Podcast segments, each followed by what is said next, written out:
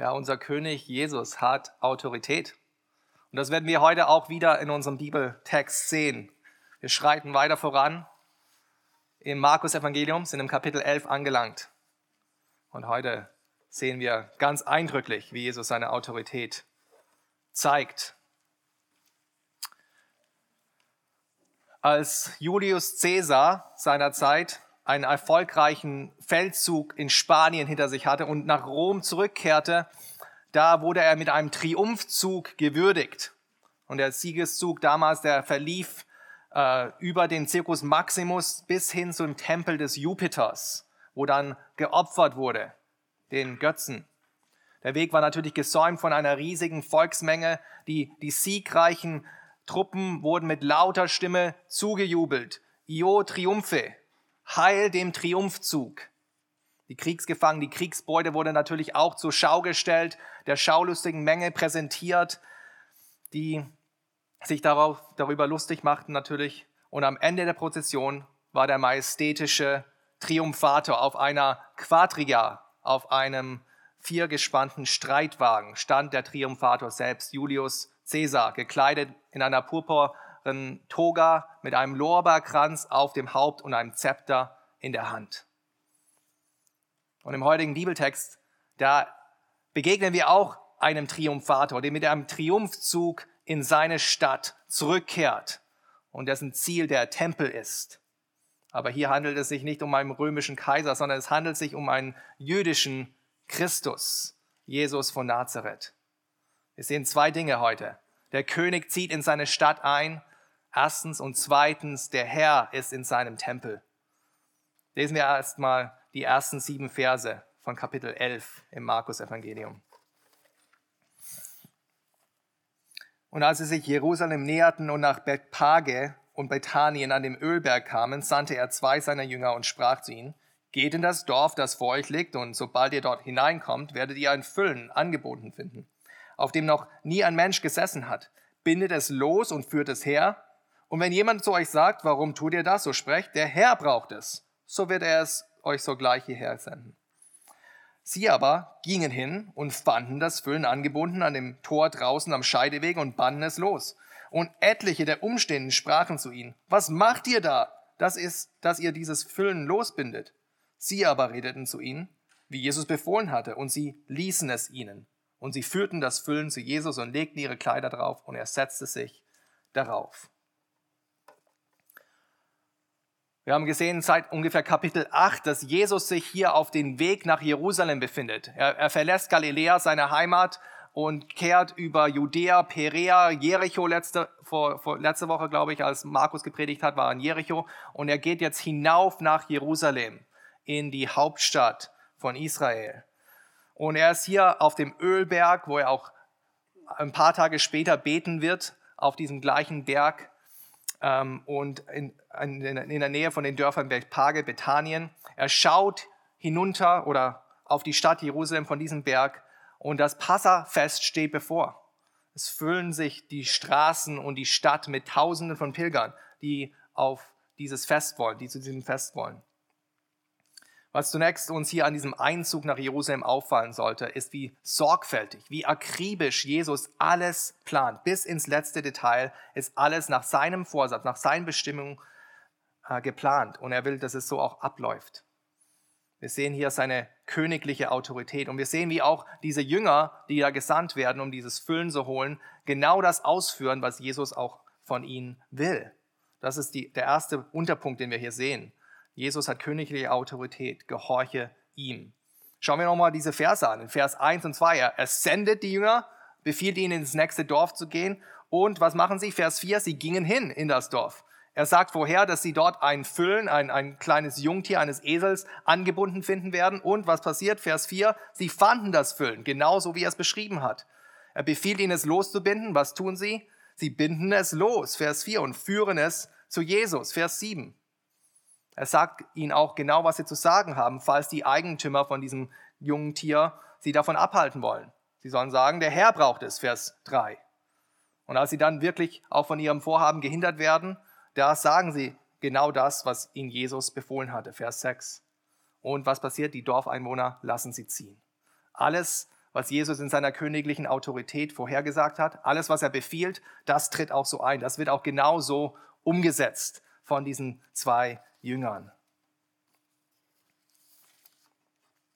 Jesus Einzug nach Jerusalem zeigt uns in diesen ersten Versen, dass es alles Teil von Gottes Plan ist. Es ist kein Zufall. Dreimal schon hat Jesus angekündigt, dass er sterben wird in Jerusalem. Und er geht zielstrebig, nicht widerwillig, sondern zielstrebig seinem Schicksal am Kreuz entgegen. Und auf jedem Schritt behält er das Kommando. Er lässt nichts aus dem Ruder laufen. Er überlässt nichts dem Zufall. Und hier unmittelbar bevor seinem Einzug will er sicherstellen, dass auch sein Einzug ganz deutlich wird, dass er der Messias ist, dass er dieser König ist. Und er benutzt seine königliche Autorität, um das sicherzustellen. Geschwister, das ist auch für uns eine, eine gute Botschaft, denn wir als seine Jünger, die wir in seinen Namen und seinem Auftrag in die Dörfer, in die Städte gehen, in die Umgebung auch hier, wir kommen in dieser gleichen Kraft, in dieser gleichen Autorität, die, äh, die diese Jünger auch hatten. Wir sind Botschafter des Königs und wir können auch allen Menschen, die wir begegnen, in göttlicher Autorität sagen, der Herr braucht es. Wir können ihnen sagen, der Herr hat ein Anrecht und einen Anspruch auf dein Leben. Du gehörst ihm. Du bist diesem König Rechenschaft schuldig. Das können wir in göttlicher, göttlicher Autorität verkünden. Wir können verkünden, dass diese Menschen sich, wie wir auch es schon getan haben, diesem König und seiner Herrschaft unterordnen sollen und Buße tun sollen und dem Gnadenerlass des Königs vertrauen sollen. Das können wir. Mit dieser göttlichen Autorität können wir vorangehen. Und was wir auch hier sehen sollen, ist, dass die einzige Reaktion auf diese göttliche Autorität und königliche Autorität von Jesus, die einzige angemessene Reaktion ist, dass wir gehorchen. Wahre Jünger sind diejenigen, die seinen Anweisungen folgen. Man kann auch so oft sagen, Jesus ist mein Herr, Jesus ist mein Herr. Wenn wir nicht Jesus Folge leisten, wenn wir nicht seinem Auftrag folgen und seinen Willen ausführen, dann sind wir nicht Nachfolger Jesu. Jesus hat königliche Autorität. Gehorche ihm. Und die zweite Anwendung von diesem Punkt, dass Jesus in seine Stadt einkehrt als König, ist, dass er königliche Pracht hat. Und unsere Reaktion darauf ist, dass wir ihn huldigen sollen. Verse 7 bis 11. Schauen wir uns diese Verse an. Sie führten das Füllen zu Jesus und legten ihre Kleider darauf und er setzte sich darauf. Da breiteten viele ihre Kleider aus auf dem Weg, andere aber hieben Zweige von den Bäumen und streuten sie auf dem Weg. Und die vorausgingen und die nachfolgten, riefen und sprachen, Hosiana, gepriesen sei der, welcher kommt im Namen des Herrn. Gepriesen sei das Reich unseres Vaters Davids, das kommt im Namen des Herrn. Hosiana in der Höhe. Und Jesus zog ein in Jerusalem und in den Tempel. Und nachdem er alles betrachtet hatte, ging er da, da die Stunde schon vorgerückt war, mit den Zwölfen hinaus nach Bethanien. Wir sehen hier, dass die messianischen Erwartungen vom Volk ihren Höhepunkt erreicht hatten. Sie waren überzeugt, dass dieser Wunderheiler Jesus aus Nazareth, dass er der lang ersehnte Messias war und dass er jetzt vor den Toren Jerusalem stand und in königlicher Pracht einziehen wird und seinen Thron, seinen rechtmäßigen Thron von seinem Vater David besteigen wird. Aber dieser Triumphzug, der ist nicht so majestätisch, der ist nicht so prachtvoll wie der von Julius Caesar, zumindest augenscheinlich. Jesus fährt nicht auf einem Streitwagen nach Jerusalem hinein, er reitet nicht mal auf einem königlichen Ross, nein, er kommt auf einem kleinen Füllen, auf einem Jungtier von einem Esel in diese Stadt hinein. Das ist nicht ein Reittier für, für Könige gedacht, sondern ein, ein Lasttier eines einfachen Zimmermanns. Wir sehen hier die Demut des Königs, nicht wahr? König Jesus reitet demütig nach Jerusalem. Der König der Könige, derjenige, vor dem alle Herrscher einmal das Knie beugen werden.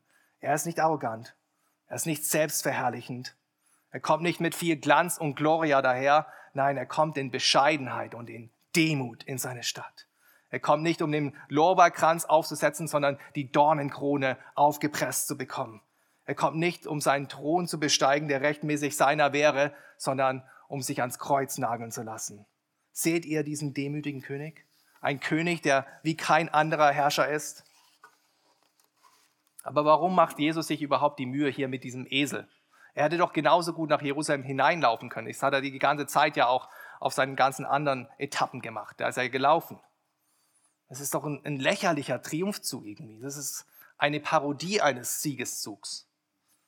Aber was zunächst vielleicht erstmal wie ein Witz aussieht, ist in Wirklichkeit die Erfüllung einer Verheißung des Propheten Zacharia.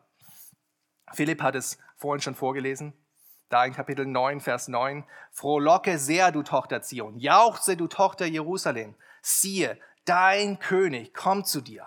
Ein Gerechter und ein Retter ist er, demütig und reitend auf einem Esel. Und zwar auf einem Füllen, einen Jungen der Eselin. Matthäus in seinem Bericht dieser Ereignisse hier vom Einzug nach Jerusalem, er zitiert genau diesen Vers und schlussfolgert dann, das ist aber alles geschehen, damit erfüllt würde, was durch den Propheten gesagt ist.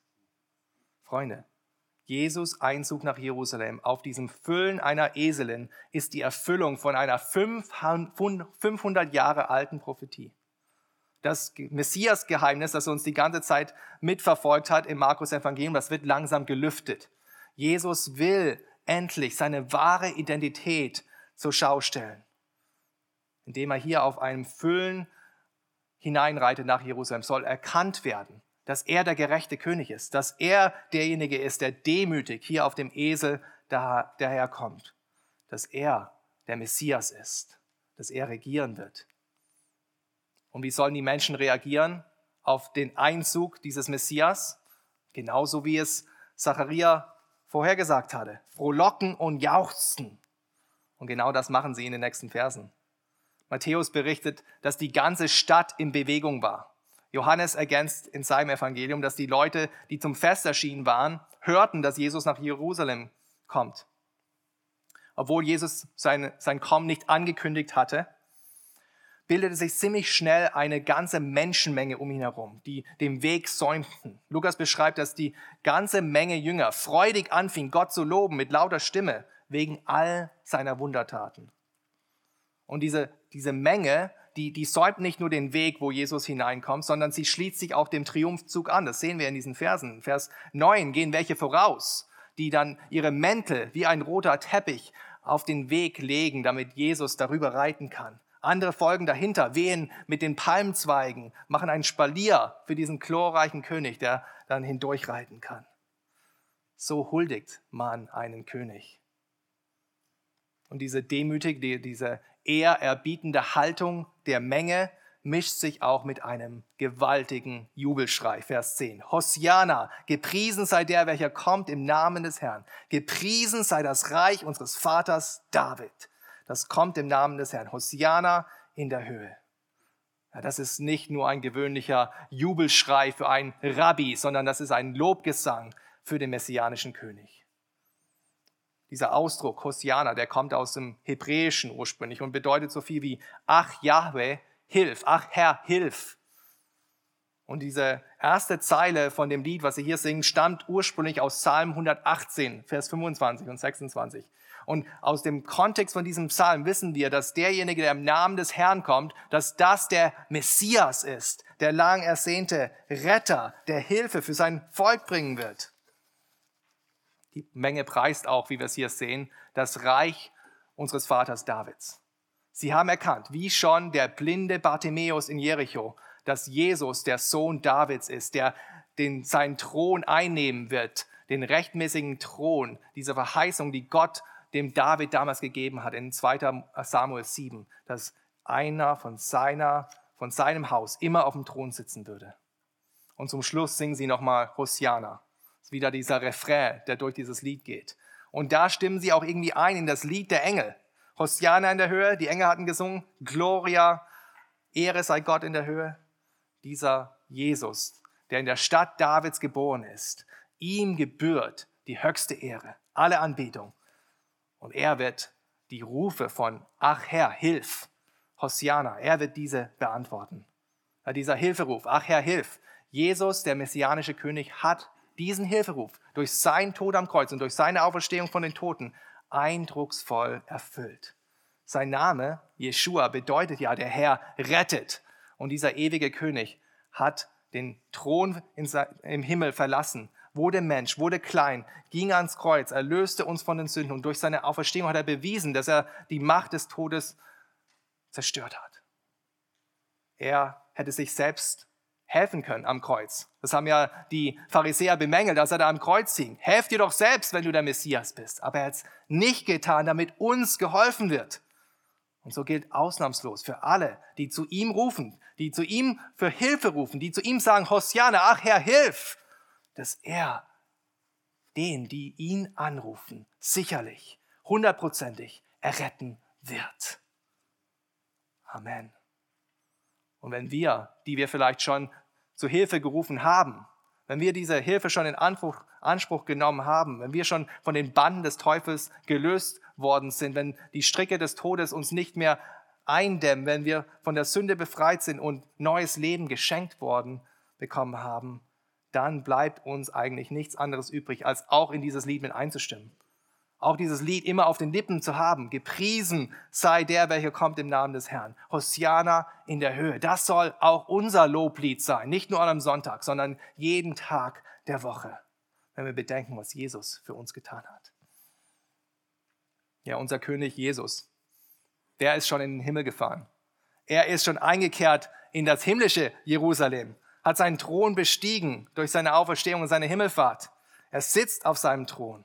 Und in Christus, sagt uns die Schrift, sind wir schon Teil von diesem himmlischen Triumphzug in das himmlische Jerusalem. Und eines Tages, wenn er wiederkommt, wird er uns auch in unserem Auferstehungsleib mit ihm dahin bringen, dass wir durch die Tore Zions hineingeführt, bekommen, hineingeführt werden. Nicht als Kriegsgefangene, die verspottet und verhöhnt werden, sondern als Sieger, die den Siegeskranz bekommen werden und die für immer mit Jesus Christus regieren werden.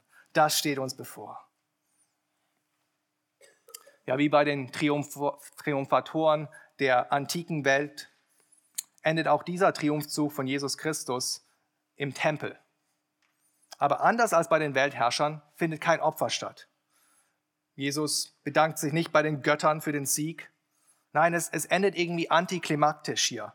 Er kommt in den Tempel, vollbringt kein Opfer, sondern Vers 11, er betrachtet nur alles, was da geschieht und geht dann, weil es schon spät geworden ist und macht, ja, kehrt ein nach Bethanien mit seinen Jüngern. Aber was in erster Instanz erstmal irgendwie so antiklimaktisch klingt, ist eigentlich die Steilvorlage für den zweiten Akt der Passionswoche, die sich am nächsten Tag ereignen wird. Und da geht es dann um die Tempelreinigung. Unser zweiter Punkt. Der Herr ist in seinem Tempel. Lesen wir die Verse 12 und bis 14. Und als sie am folgenden Tag Bethanien verließen, hatte er Hunger. Und als er von fern einen Feigenbaum sah, der Blätter hatte, ging er hin ob er etwas daran finden würde. Und als er zu ihm kam, fand er nichts als Blätter, denn es war nicht die Zeit der Feigen. Und Jesus begann und sprach zu ihm, es esse in Ewigkeit niemand mehr eine Frucht von dir. Und seine Jünger hörten es.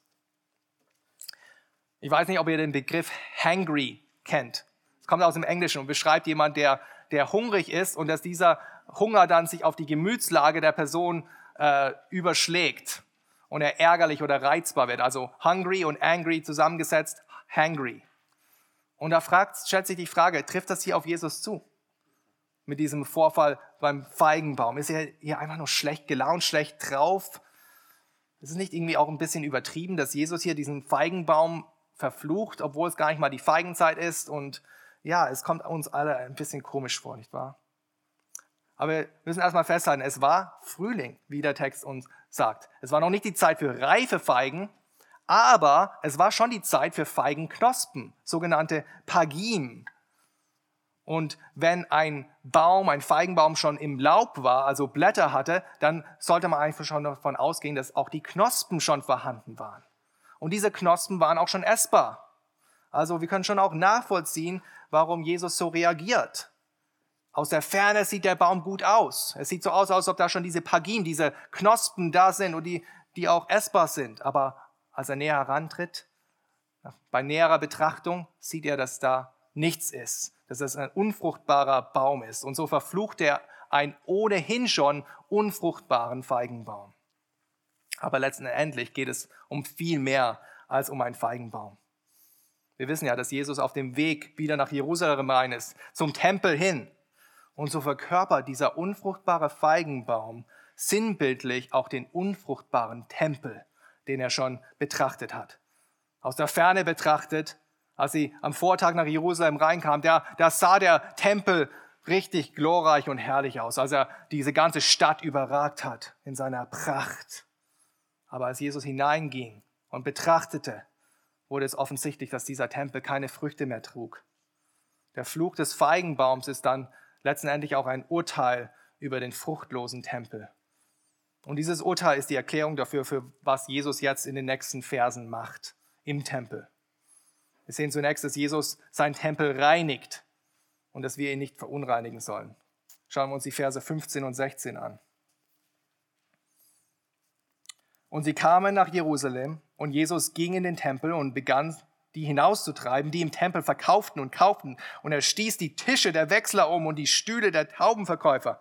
Und er ließ nicht zu, dass jemand ein Gerät durch den Tempel trug. Um uns wirklich vor Augen zu halten und zu verstehen, was hier sich genau abgespielt hat, müssen wir auch ein Stück weit die Architektur des Tempels kennen und auch den Opferritus verstehen, der da damals stattgefunden hat. Wie schon gesagt, der, der, Tempel stand mitten in Jerusalem auf dem sogenannten Tempelberg, der heute noch da ist. Allerdings jetzt äh, ist eine Moschee oben auf dem Berg. Dies war der Tempel des Herodes. Der Herodes hat äh, 20 vor Christus mit dem Bau angefangen und hat den postexilischen Tempel, den sie, den sie nach dem Exil gebaut haben, renoviert, ausgebaut. Es war ein großer Tempelkomplex und da gab es auch verschiedene Höfe. Zum einen gab es den, den Vorhof der Heiden, da durften nur die Nichtjuden rein. Dann gab es den Vorhof der Frauen, der Israeliten, wo nur noch beschnittene jüdische Männer rein durften. Und dann das Heilige, Heiligtum und das Allerheiligste, nur noch für die Priester vorbehalten. Und dieser Vorhof der Heiden, da spielt sich das, diese ganze Geschichte ab. Ein Riesenareal, 500 auf 300 Meter. Und die Pilger, die hier zum Passafest kommen, aus dem ganzen Land strömen sie nach Jerusalem hinein, die wollen natürlich ihr Opfer darbringen im Tempel. Aber dann natürlich ist es, ist es praktischer für die, dass sie nicht ihr eigenes Tier mitbringen aus Galiläa oder wo auch immer sie herkommen, sondern dass sie direkt im Tempel ein Lamm kaufen können oder ein paar Tauben kaufen können, um das Opfer zu vollbringen. Zudem wissen wir auch aus 2. Mose, Kapitel 30, dass es vorgeschrieben war, eine Tempelsteuer jährlich zu verrichten. Und diese Tempelsteuer musste man in der Tempelwährung verrichten. Das heißt, man musste Geld tauschen. Die Tatsache also, dass im Vorhof der Heiden hier verkauft wurde, Tiere verkauft wurden und Geld gewechselt wurde, ist nicht unbedingt das Problem. Das Problem ist, dass diese Nebensache zur Hauptsache wurde. Das Problem ist auch, dass diese Händler und diese Verkäufer zu erhöhten Preisen die Tiere anboten an diese Pilger. Sie hatten ja ein Monopol. Und dass die ganzen Währungswechselkurse ähm, auch sehr schlecht waren für die Pilger. Sie bereicherten sich letztendlich auf Kosten der Pilger. Jesus beobachtete am Vortag diese Missstände und nun packt ihn sein heiligen Zorn. Eifer für das Haus seines Vaters verzehrt ihn und er beginnt, Tische und Stühle umzustoßen, die, die Käufer und Verkäufer zu vertreiben. Münzen klimpern auf den Steinboden, Schafe rennen blöken davon und Taubern, Tauben flattern davon. Es ist ein wildes, wirres Durcheinander.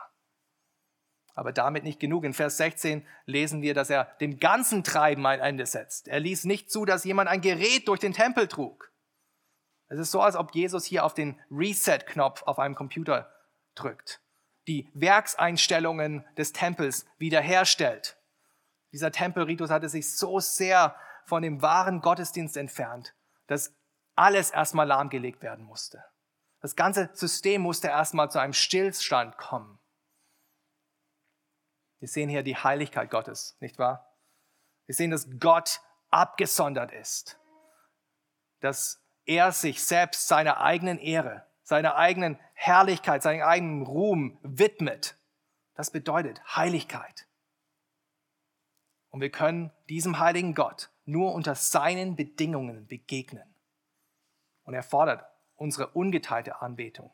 Er kann nicht zulassen, dass sein Haus verunreinigt wird.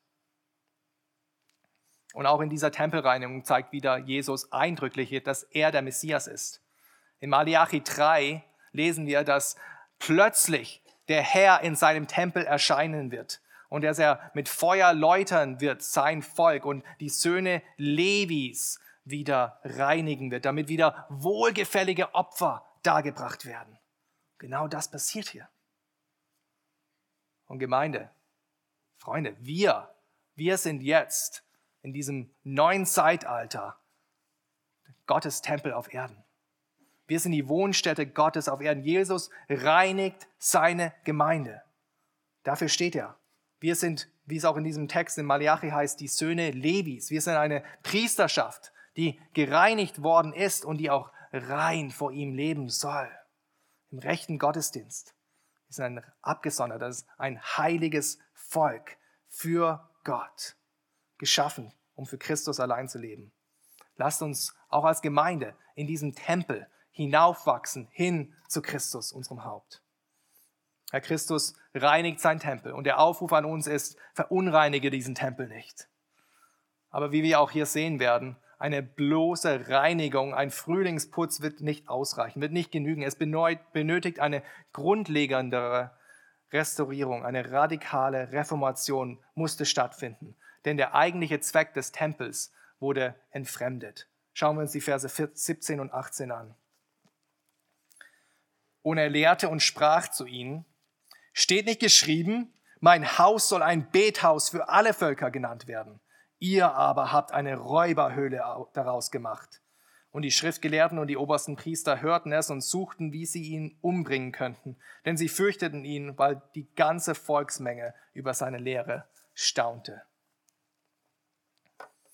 Als ich im Vorfeld der Predigt mit meinen Kindern diesen Text gelesen habe und gefragt habe, was, ich, was der Hauptpunkt dieses Textes sein sollte, da sagte Joel, das Bethaus wurde zu einem Kaufhaus. Ich glaube, das kann man sich gut merken. Das ist vielleicht der Hauptpunkt von diesem zweiten Punkt. Das Bethaus wurde zu einem Kaufhaus. Ja, die Schriftgelehrten und die hohen Priester hatten das Bethaus zu einer Räuberhöhle gemacht. Es war nicht nur, nur ein Kaufhaus, sondern eine Räuberhöhle, wie Wegelager auf dem Weg nach Jericho. Da, die, die hatten nur so gewartet auf die Reisenden, auf die unschuldigen Reisen, um sie auszurauben. Sie hatten damit den Tempel entweiht, den Ort, an dem man Gott begegnen sollte. Seine Wohnstätte auf Erden wurde kommerzialisiert. Sie haben nicht mehr Gott angebetet, sondern das Geld. Und diese Aussage von Jesus, also er gesagt, steht nicht geschrieben, das ist eine Zusammensetzung aus zwei Zitaten aus Jeremia 7 und aus Jesaja 56. Jeremia stellte sich seinerzeit vor den Tempel und er sagte folgendes im Namen Gottes. Meint ihr denn, nachdem ihr gestohlen, gemordet, die Ehe gebrochen, falsch geschworen, dem Baal geräuchert habt und anderen Göttern nachgelaufen seid, dass ihr dann kommen und vor mein Angesicht treten könnt in diesem Haus? Ist denn dieses Haus, das nach meinem Namen genannt ist, in euren Augen zu einer Räuberhöhle geworden? So schuldigt Jeremia das Volk damals an. Und der Prophet Jesaja führt das dann fort, diese logische Konsequenz dieser Argumentation. Er sagt in Jesaja 56 im Namen des Herrn, der Fremdling, der sich dem Herrn angeschlossen hat und der tut, was mir gefällt, denen will ich in meinem Haus und in meinen Mauern einen Platz und einen Namen geben. Die will ich in meinen heiligen Berg führen und sie in meinem Bethaus erfreuen. Denn mein Haus soll ein Bethaus für alle Völker genannt werden. Freunde, hier erkennen wir, dass die Völker, die, die Ethnien, die Heidenvölker, die Nationen schon immer Teil von Gottes Heilsplan waren. Und selbst in der Blaupause, in dem Grundriss des Tempels, verankert noch im alten Bund, war schon von vornherein ein Vorhof der Völker vorgesehen. Die Wohnstätte, Wohnstätte Gottes war nicht nur für die Priester, nicht nur für die Juden, sondern auch für die Heiden. Auch die Heiden sollten Platz darin finden. Und die Schriftgelehrten und die hohen Priester und ihr Gesindel, sie hatten nicht nur den Tempel entweiht, nein, durch ihre Kommerzialisierung von diesem Vorhof der Heiden hatten sie den Völkern ihr Recht genommen, Gott, den wahren Gott, anbeten zu können. Sie verwehrten den Völkern den Zugang zu dem heiligen Gott. Geschwister, Jesus hat die Absicht des Tempels, die wahre Absicht des Tempels wiederhergestellt, ein Bethaus für die Völker. Und mit Christus als unser Eckstein, mit den Aposteln und den Propheten als unsere Grundlage, können wir auch zusammengefügt werden und hinaufwachsen als heiliger Tempel, zusammengesetzt aus vielen Nationen, eine Wohnung für Gott im Geist. Versammeln wir auch uns regelmäßig in diesem Bethaus. Lasst uns auch keinem den Zutritt verwehren zu diesem Bethaus. Und wenn wir auch heute weitere Schritte gehen in unserer Gemeindegründung, so wollen wir uns das auch auf die Fahne schreiben, dass wir durch Gottes Gnade immer ein Bethaus sein können für alle Völker, dass wir keinen ausschließen, dass jeder, der zu Gott ruft, kommen kann. Jesus reinigt seinen Tempel, er restauriert und reformiert seinen Tempel, aber dabei trifft er auch auf Widerstand von der korrupten Elite. Vers 18 haben wir das gelesen. Sie fürchten sich vor Jesus, weil sie wissen, dass das Volk mit Jesus ist, dass Jesus das Volk in seinen Bann gezogen hat. Und sie fürchten, dass ihre eigene Autorität untergraben wird. Vielleicht fürchten sie auch einen Aufstand, der äh, passieren könnte. Und deswegen wollen sie ihn umbringen. Deswegen wollen sie ihn beseitigen. Und das gibt uns die böse Vorahnung von dem, was noch passieren wird in den restlichen Kapiteln im Markus-Evangelium. Und genau deswegen, genau deswegen muss dieses ganze verdorrte System des Tempelgottesdienstes weg. Es muss weg und es muss was Besseres her. Und deswegen letztlich, Jesus definiert den Tempel neu. Vertraue ihm allein. Die Verse 19 bis 26.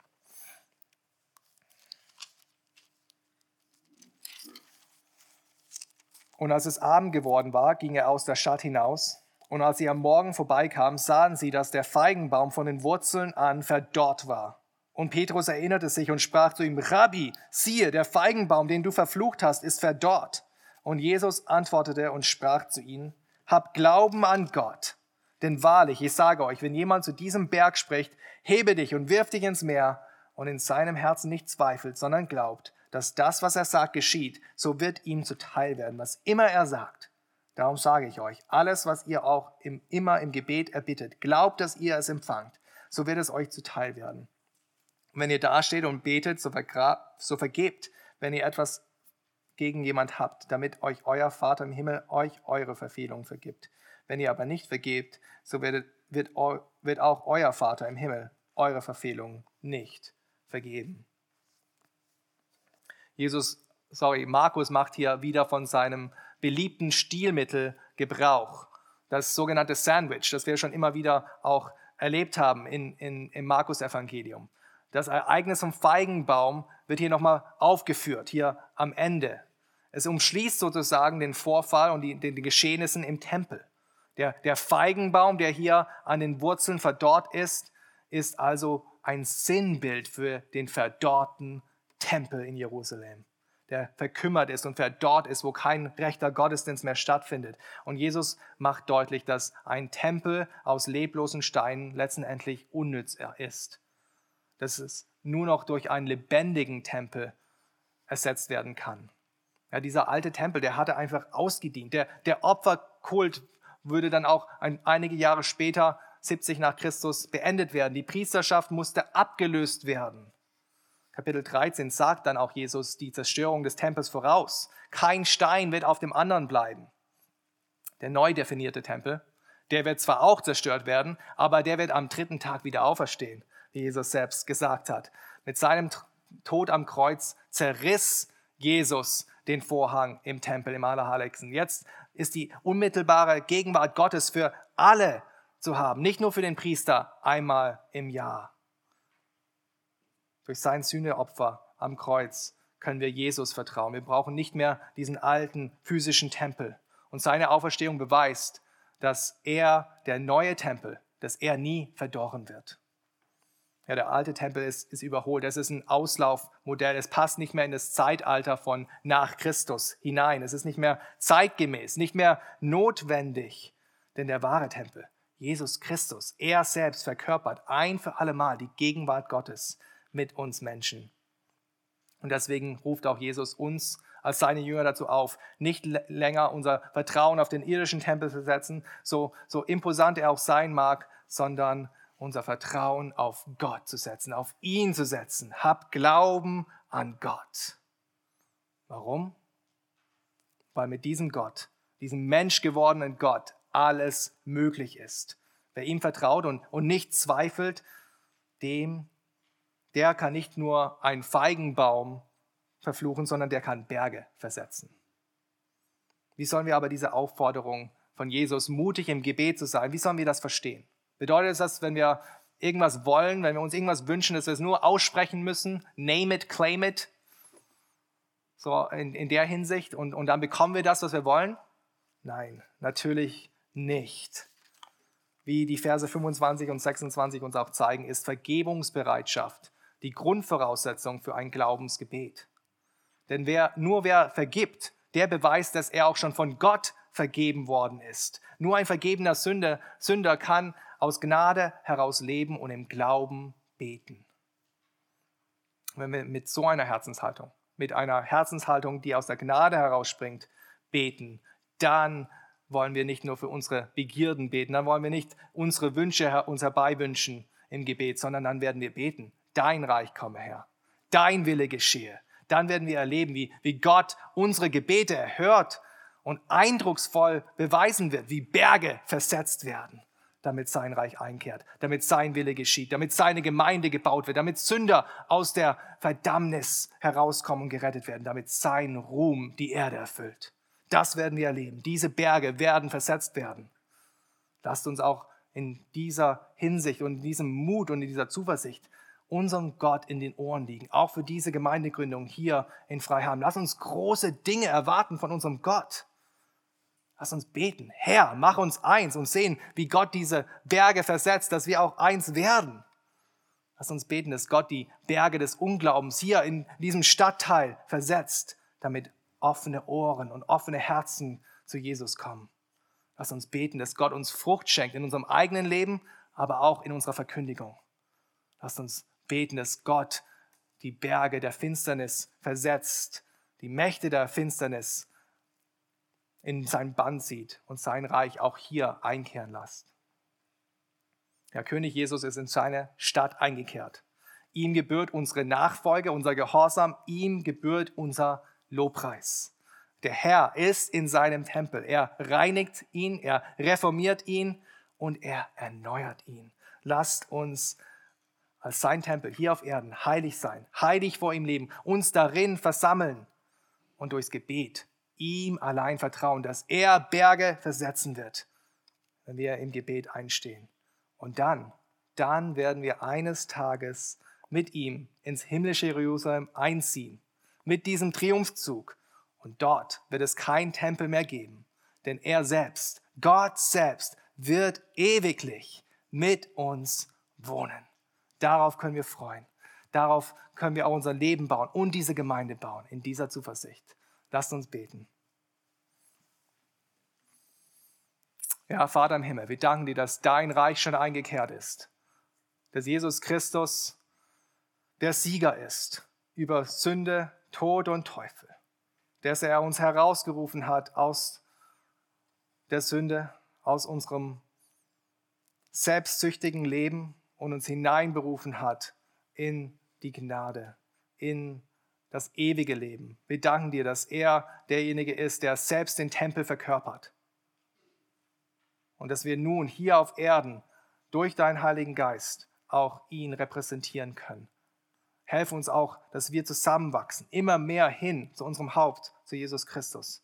Dass wir ein heiliges, wohlgefälliges Opfer dir bringen können. Individuell, aber auch als Gemeinde zusammen. Damit wir vorangehen können und dein dein Lob verkünden können, deine Herrlichkeit verkünden können, den Nationen, damit dein Haus ein Bethaus für die Völker wird. Darum bitten wir dich. In Jesu Namen. Amen.